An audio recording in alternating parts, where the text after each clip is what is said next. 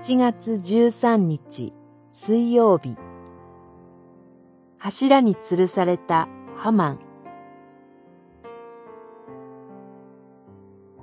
エステル記5章から7章。こうしてハマンは自分がモルデカイのために立てた柱に吊るされ、王の怒りは収まった。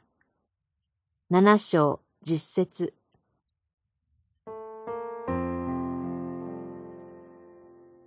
ハマンはモルデカイを吊るすために22メートルもある高い柱を自分の家に建てました。そしてそのことを進言するために王のもとに行きます。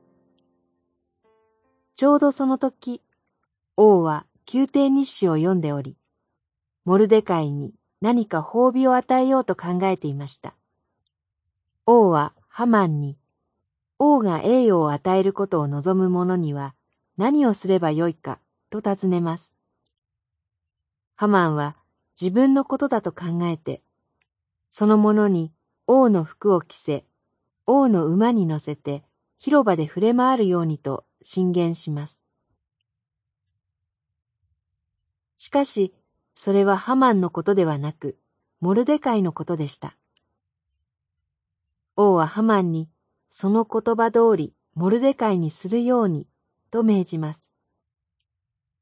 ハマンは自分の口で、モルデカイが王から栄誉を与えられたものであると宣言するのです。エステルは二回目の主演の席にも王とハマンを招きました。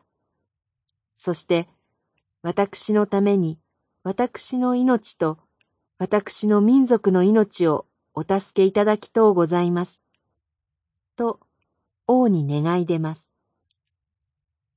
エステルは王の前で自分の命と自分の民族の命が滅ぼされそうになっていること、そしてそのことを企てたのがハマンであることを訴えます。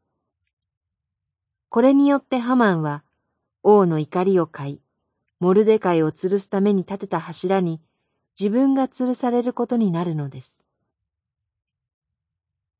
祈り。神よ。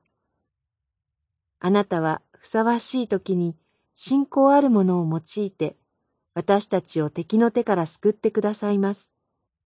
感謝いたします。